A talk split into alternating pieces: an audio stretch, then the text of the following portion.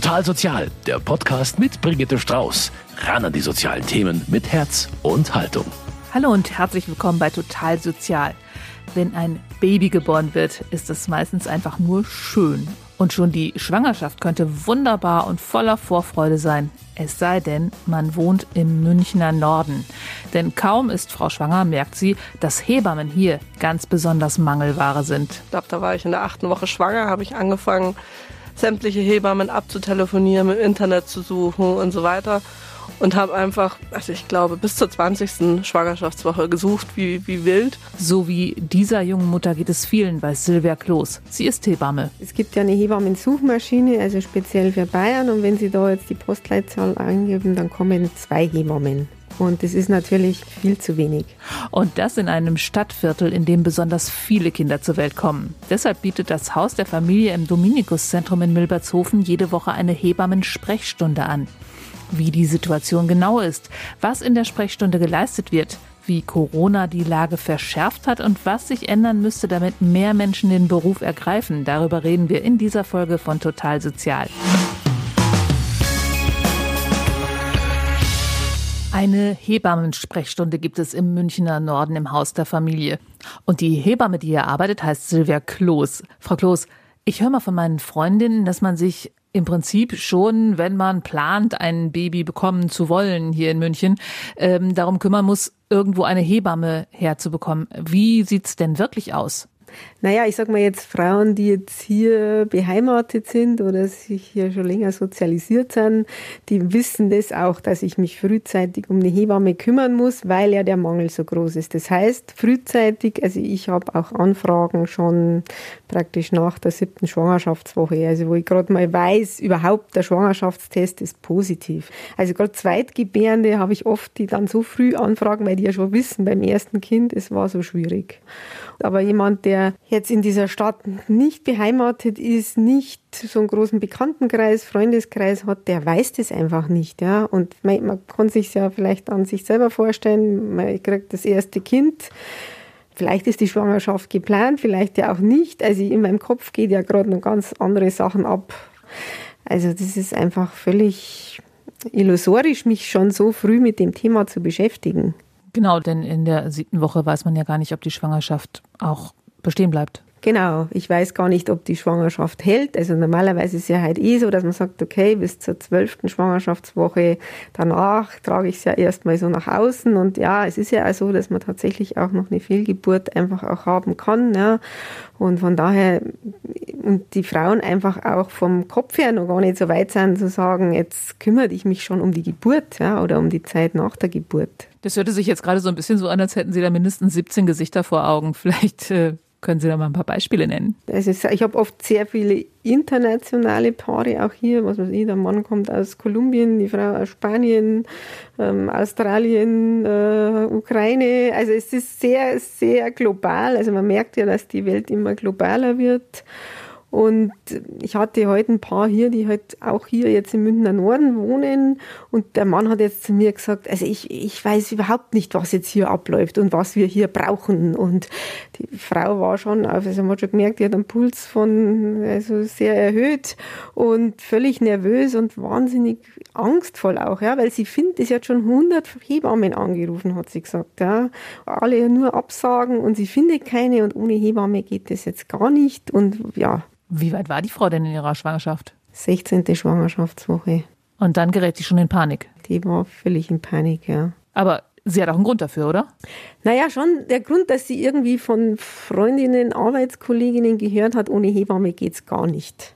Was natürlich auch, also ich kann ja nicht sagen, ohne Hebamme ist alles prima, ja. Das, das kann ich auch nicht sagen. Sie hat ja auch recht, ja. Aber da sieht man halt, wie sehr das auch Menschen verunsichert. Aber warum ist es denn so wichtig, schon während der Schwangerschaft eine Hebamme zu haben?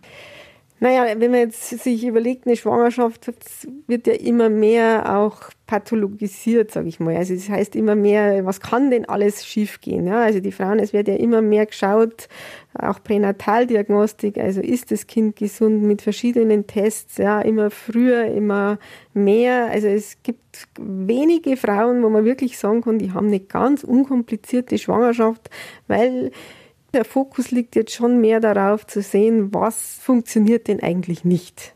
Und ich glaube, das ist der große Unterschied. Hebammen sind halt einfach dazu da, auch den Frauen auch Mut zu geben und mehr auf die Gesamtsituation zu schauen. Und schon allein dieses Gespräch, da muss ich jetzt noch gar nicht großartig irgendwas getan haben, die einfach mal so ein bisschen auf den Boden zu bringen und zu sagen, es ist alles in Ordnung, ja, du bist eine gesunde Frau, du kriegst jetzt dein erstes Kind, du darfst dich jetzt einfach mal freuen also besonders der Mann ist halt auch ganz, der war total erleichtert, weil er einfach gemerkt hat, er muss jetzt gar nicht so viel tun, ja.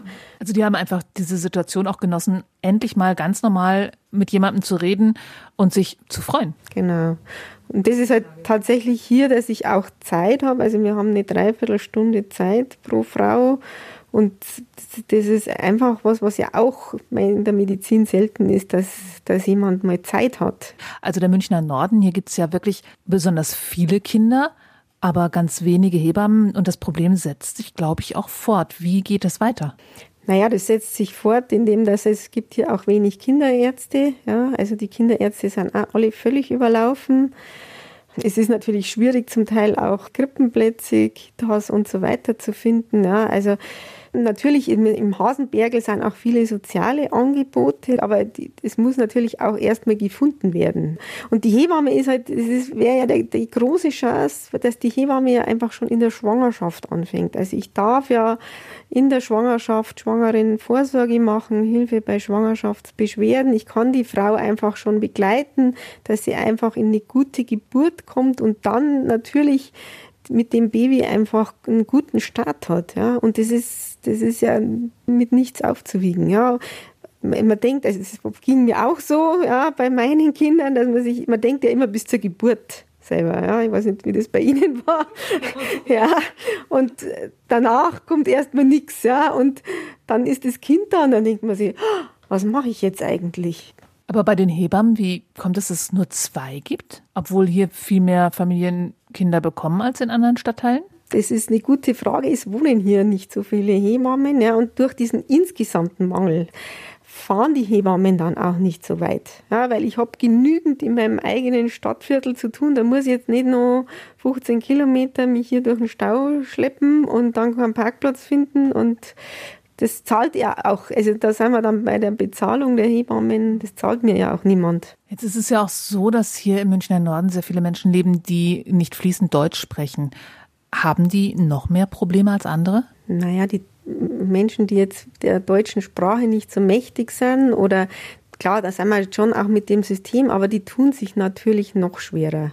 Und ehrlich gesagt, ich kenne auch Aussagen von Sprechstundenhilfen, also das ist jetzt nicht bloß im Münchner Norden so, aber dass die wirklich sagen, also wenn jemand sehr schlecht Deutsch spricht, die nehmen wir erst gar nicht mehr. Weil tatsächlich haben wir einfach so viele Anfragen. Wir haben, natürlich brauchen die Menschen auch mehr Zeit, weil bis ich denen was erkläre, das dauert halt länger. Und das ist halt einfach anstrengend und das gibt unser System phasenweise nicht her. Hier beim Haus der Familie gibt es jetzt also die Hebammen-Sprechstunde. Das ist also nicht so, dass ich hier eine Hebamme finde, die zu mir nach Hause kommt, sondern wie funktioniert das hier, Frau Kloß? Uns gibt es jetzt hier seit 2015 und mittlerweile ist es einfach so, dass wir einfach hier etabliert sind. Ja. Also das heißt, dass wir einfach Mund-zu-Mund-Propaganda, ja, die spricht sich dann auch bei den Frauen rum, dass sie hier einfach ja, Hilfe bekommen und auch die Kliniken schicken uns Leute, es schickt uns pro Familie Frauen. Also mittlerweile habe ich schon das Gefühl, selbst das Jugendamt hat mir letztens eine Frau geschickt, wo ich mir gedacht habe, okay, es ist überall angekommen, dass es uns gibt und wenn irgendwas kompliziert ist oder jemand eine spezielle Beratung braucht, dass man die hier auch kriegt. Aber das klingt so, als würden sich die Leute hier die Klinke in die Hand geben und sie haben trotzdem eine Dreiviertelstunde Zeit. Ja, das haben wir bewusst so gemacht, weil es hier auch Zeit braucht. Also ich kann so eine Frau, wie ich vorher geschildert habe, das läuft nicht in zehn Minuten. Ne? Dann kann ich es gleich lassen. Und natürlich, es ist hier ein offenes Angebot, das heißt, ähm, man lässt sich hier schon auch einen Termin geben, aber im Sommer ist es dichter, die Belegung und es gibt dann einmal Phasen, da ist nicht so viel los. Ja. Also es ist, ist einfach unterschiedlich. Wie oft gibt es die Sprechstunde und wie viele Leute sind dann jedes Mal da? Also die gibt es zweimal in der Woche und es sind, ich sage jetzt mal im Schnitt ungefähr zehn Frauen pro Woche da. Was haben die da für Anliegen? Was machen Sie dann hier? Was eben ein bisschen mehr geworden ist, dass es tatsächlich so eine umfassende Beratung gibt. Was brauche ich jetzt in München, wenn ich ein Kind bekomme, ja? Oder wie komme ich jetzt an irgendwelche Fördergelder oder ich habe jetzt auch für mein großes Kind keinen Kindergartenplatz. Äh, ja, also so, so umfassende Geschichten einfach. Sind Sie auch noch nebenbei Sozialarbeiterin? also mittlerweile, ich glaube, ich würde einfach sagen, ich habe ein Netzwerk. Ja? Also ich habe einfach ein Netzwerk und kenne mich aus, was es alles äh, gibt an Leistungen und wo kann ich jemanden hinschicken. Genau, aber es kommen natürlich auch Frauen, die jetzt schon ihr Baby haben. Ja, also das ist ja, war eigentlich mal der Ursprung des Gedankens hier, einfach Wochenbettbetreuung anzubieten. Für Menschen, die keine Kinder haben, sagen Sie mal kurz, was man da so macht. Also hier macht man praktisch alles, was die Hebamme zu Hause macht. Also ich schaue mir halt das Baby an, ich schaue, ob das Baby gut zunimmt, schaue, ob es gut trinkt, ob es gut gedeiht, versorge den Nabel, ähm, schau, wenn die Mutter stillt, wie, ob das Stillen klappt, was, was man unterstützend tun kann. Schau praktisch nach der Geburt, wie die Narbe abheilt von der Mutter und so weiter. Und vorher sind das tatsächlich so Voruntersuchungen? Vorher sind es jetzt mehr, also da arbeite ich, glaube ich, wirklich tatsächlich mehr psychosozial, ja, also dass man einfach die Frau unterstützt. Ja. Also natürlich schaue ich auch eine Schwangere an, wenn die kommt und äh, messe den Blutdruck und schaue, ob soweit alles in der Norm ist. Aber die hauptsächliche Tätigkeit in der Schwangerschaft ist das Psychosoziale. Was sind das dann für Probleme? Mit welchen Fragen kommen die Frauen? Ich ähm, wohne in einem Studentenwohnheim. Äh, mein Freund äh, wohnt in Spanien. Ich kriege jetzt in vier Wochen mein Kind. Was muss ich jetzt tun? Okay, was raten Sie dann da? Was ich da rate, naja, da schaue ich dann schon eben auch nochmal ähm, von der finanziellen Situation, ja, ob die jetzt also von Pro Familia entweder noch Unterstützung äh, bekommen kann oder es gibt natürlich, es gibt ja viele Hilfen in, München. Ja, es gibt ja auch das Referat für Gesundheit und Umwelt, wo ja auch praktisch so eine Unterstützung durch Familienhebammen da ist, auch diese sogenannten Kinderkrankenschwestern, von der Stadt München, aber das muss man ja auch in die Wege leiten. Ja? Und ich stelle dort sozusagen dann auch den Kontakt her. Haben Sie da mal irgendeine so ganz besonders schöne Geschichte erlebt, wo Sie hinterher gedacht haben, ha, habe ich jetzt gut gemacht? Naja, schöne Geschichten habe ich viele hier, weil es einfach die Menschen hier sehr dankbar sind dann auch oft. Also wenn die dann häufiger kommen, dann sind die sehr, sehr froh, eben da jemanden zu haben und besondere Geschichte. Ein Paar hatte ich, die einfach auch sehr bemüht waren, auch schon. Also ich erlebe hier sehr viele Menschen, die wirklich bemüht sind, auch die deutsche Sprache zu lernen und hier irgendwie klarzukommen. Ja, aber die sich dann so schwer tun. Also da hatte ich ein paar, ich glaube, die waren aus der Ukraine und die hatten einfach Schwierigkeiten, auch der Mann eine Arbeit zu finden und so weiter, hatten eben keinen Kinderarzt und so. Und der, der Mann hat dann irgendwann zu mir gesagt, das Einzige, was hier funktioniert in München, ist das Münchner Oktoberfest. Ein guter Problemaufriss, ja. Ja, genau. Aber zurück zu Ihrer Sprechstunde. Also es funktioniert so, dass die schwangere Frau hier anruft oder äh, mailt und dann bekommen die einen Termin und dann können die kommen. Oder wie genau läuft's ab? Genau, die, also die, die Termine laufen über unser Sekretariat. Die rufen da an, lassen sich einen Termin geben, genau, und kommen dann hierher und ich schaue, wie Sie gerade gesagt haben, schaue was, was der Bedarf ist. Haben Sie ja schon mal ein unlösbares Problem gehabt?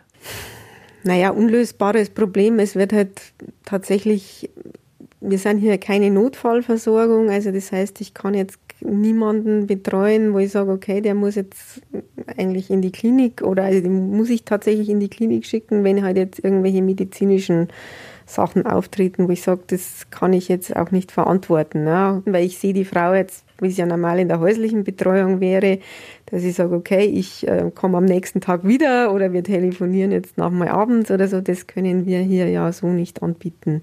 Das heißt, wenn ich jetzt sehe, es ist irgendwas äh, medizinisch nicht in Ordnung, dann muss ich einfach sagen, gehen Sie in die Klinik, gehen Sie, Sie müssen jetzt nochmal zum Arzt gehen. Ja, also das ist dann, insofern muss ich das dann einfach auch abgeben. Also es ist jetzt tatsächlich so, wenn da eine Frau kommt, die Probleme hat, Da wäre es normalerweise so, wenn sie eine Hebamme hätte, die nach Hause kommt, dass sie zu Hause liegen könnte, die Füße hochlegen könnte, sich ausruhen könnte und die Hebamme wird regelmäßig vorbeischauen. Und so ist es tatsächlich so, dass sie die Frau in eine Klinik einweisen müssen. Genau. Also tatsächlich auch im Wochenbett, wenn ich jetzt sehe, die Frau hat jetzt eine Brustentzündung oder dann würde die zu Hause im Bett liegen und klar, und so muss ich sagen, du musst jetzt äh, nochmal ins Krankenhaus. Jetzt haben wir seit einem Dreivierteljahr Corona. Wie hat sich denn jetzt da die Lage verändert? Gut, ähm, natürlich war es am Anfang so, dass ehrlich gesagt hier auch ganz wenig Menschen bloß noch gekommen sind. Also wir haben die ganze Zeit gearbeitet. Es war auch so, dass also Hebammen ja tatsächlich arbeiten durften, sollten, mussten, je nachdem, wie man sieht. Ähm, auch wenn Hebammen bloß als nachrangig systemrelevant eingestuft sind. Genau, aber tatsächlich war ich auch hier, wobei es kamen tatsächlich phasenweise einfach wenig Leute, weil es war ja so mit diesem Lockdown, dass ich glaube ich viele gar nirgends mehr wohin getraut haben, so wenn man halt nicht mehr zum Zahnarzt gegangen ist oder was, so sind die auch nicht mehr hergekommen oder haben dann auch zum Teil nicht gewusst, haben wir auf oder nicht oder haben die Info gar nicht bekommen, ja. Also am Anfang war es hier sehr ruhig, wobei es kamen schon noch vereinzelte Familien, für die ich das Gefühl hatte, war es auch gut, dass wir da waren.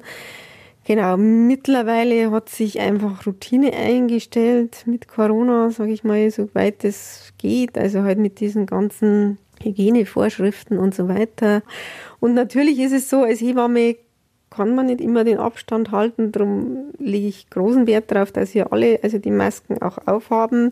Es sollte nach Möglichkeit bloß die Mutter hier reinkommen mit dem Baby und jetzt nicht noch die ganze Verwandtschaft. Was natürlich manchmal schwierig ist, also es sollte, dass ich schaue schon, dass halt dann bloß der Vater mitkommt, weil es halt einfach, da sind wir dann wieder bei den sprachlichen Geschichten, die Männer dann schon öfters ganz gut oder besser die deutsche Sprache beherrschen oder ja, die einfach dann die Unterstützung der Männer brauchen. Außerdem finde ich es auch oft wichtig, als Hebamme eben auch die Männer mit einzubeziehen. Aber haben die Frauen denn aufgrund äh, von Corona auch andere Ängste als sonst? Also Angst um ihr Baby? Naja, es, also das betrifft halt die Schwangerschaft häufig, dass die Frauen halt einfach Angst haben, wie wird es in der Klinik, ja. Also es geht ja einiges durch die Presse, die Männer dürfen zum Teil ja nicht dabei sein, ja. Wobei, ja, das war am Anfang des Lockdowns, da durften sie halt hauptsächlich bloß vier Stunden dabei sein.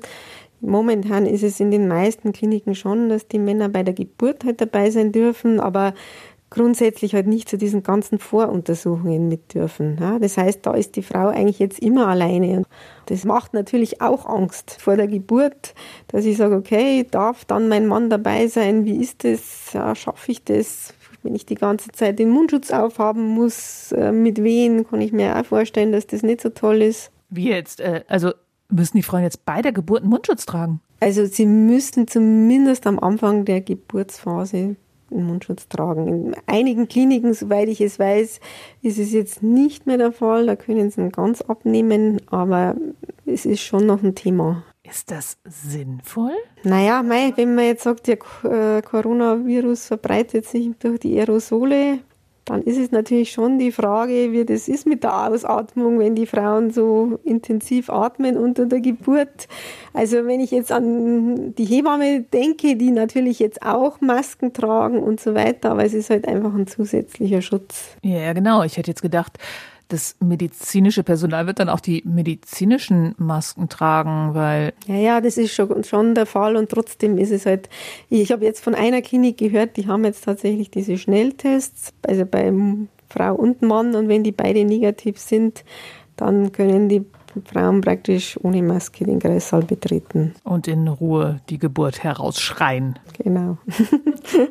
Und wenn die Frauen dann ihr Kind haben, dann ist es aber völlig normal oder hat Corona dann auch noch Einfluss auf das, wie es weitergeht im Krankenhaus? Das Einzige, was mir jetzt noch einfällt, dass die Frauen ja nach zwei Tagen nach Hause gehen bereits. Also auch Kaiserschnittfrauen gehen nach drei, vier Tagen nach Hause. Das heißt, dass da tatsächlich in der Klinik was auffällt, dass da eine schwierige soziale Situation auch zu Hause da ist. Das ist ja auch was, was noch weniger im Fokus liegt. Also vorher war es so, dass man da irgendwelche Hilfen angeboten hat, wenn man gemerkt hat, da stimmt irgendwas nicht in der Familie oder wie war das? Es ist in, diesen, in dieser kurzen Zeit von drei, vier Tagen auch schon nicht wirklich super aufgefallen, aber vielleicht hat jemand doch dann mal eben diese frühen Hilfen oder dieses, was ich vorher schon gesagt habe, diese äh, Kinderkrankenschwestern der Stadt München informiert, dass da mal jemand hinschauen sollte oder so. Aber jetzt ist ja der Fokus so auf Corona und auf diese kurze Verweildauer, dass es, also meine Befürchtung schon so ist, und das sagen ja auch die Zahlen, dass halt ähm, einfach mehr Dinge passieren in unserer Gesellschaft. Ja, also. Was meinen Sie mit Dinge? Naja, dass halt jetzt, ähm, wenn ich jetzt keine Hebamme habe und niemand kommt und die in sehr prekären äh, Wohnungen, Wohnverhältnissen auch leben, dass ja Gewalt auch in den Familien zunimmt, dass vielleicht eben nicht erkannt wird, dass es dass dem Baby nicht optimal geht, ja, also psychische Geschichten. Oder sowas wie eine postnatale Depression oder sowas? Genau, eine postnatale Depression oder Frauen, die halt einfach sehr auf sich gestellt sind.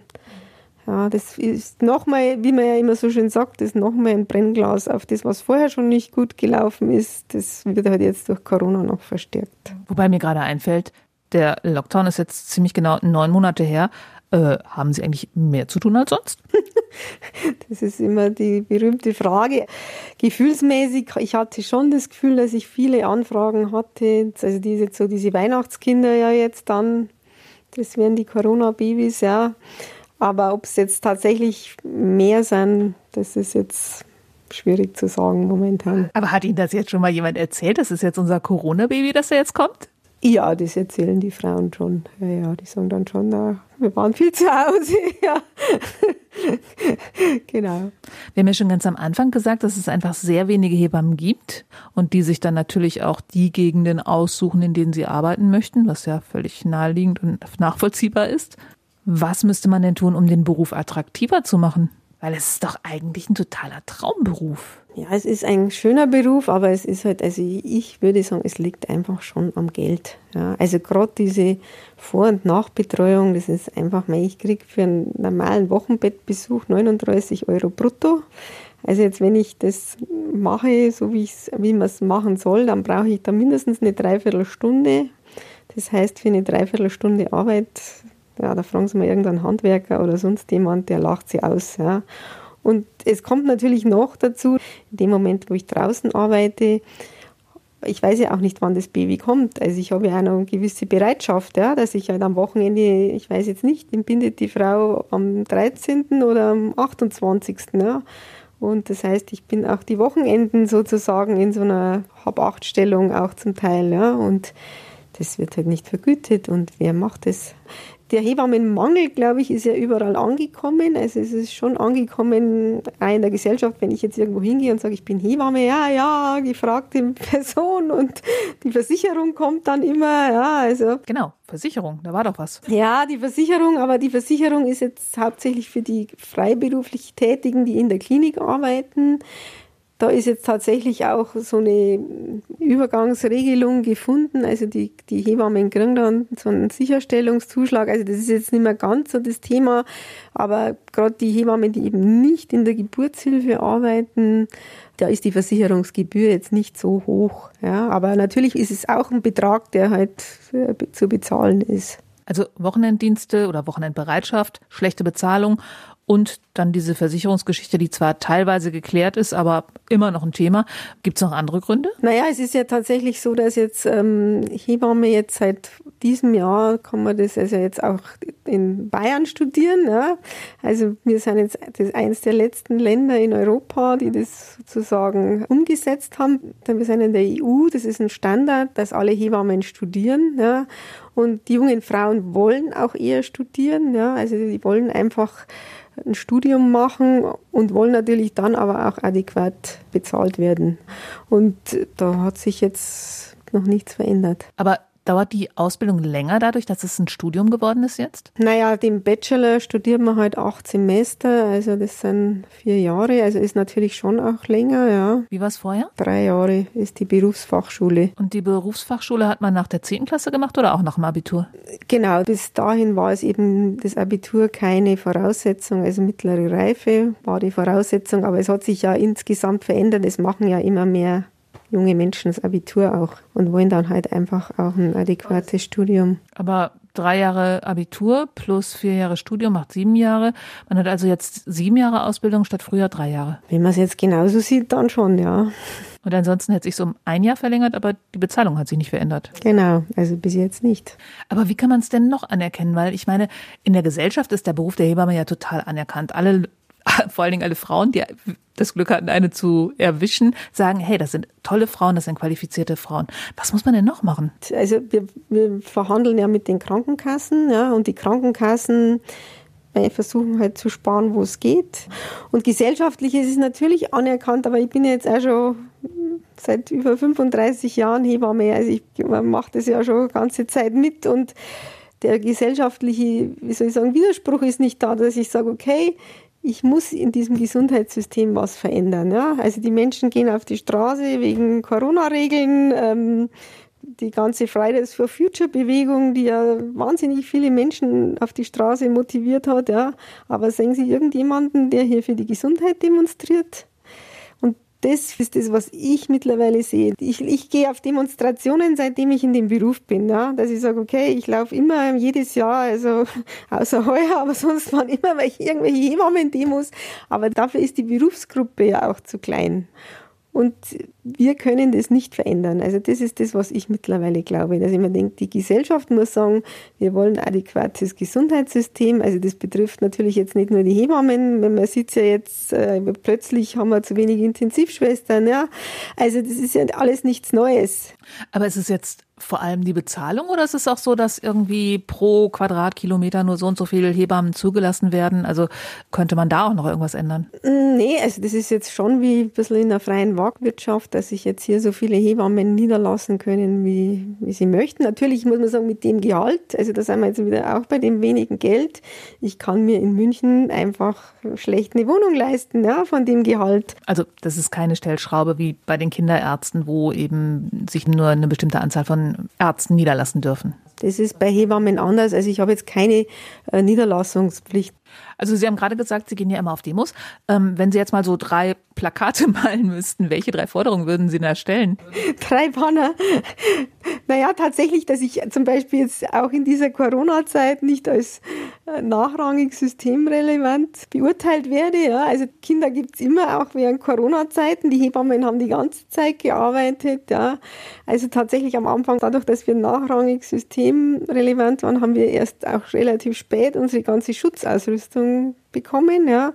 Ja, natürlich, dass die Bezahlung besser wird. Das waren zwei. Das waren zwei, ja.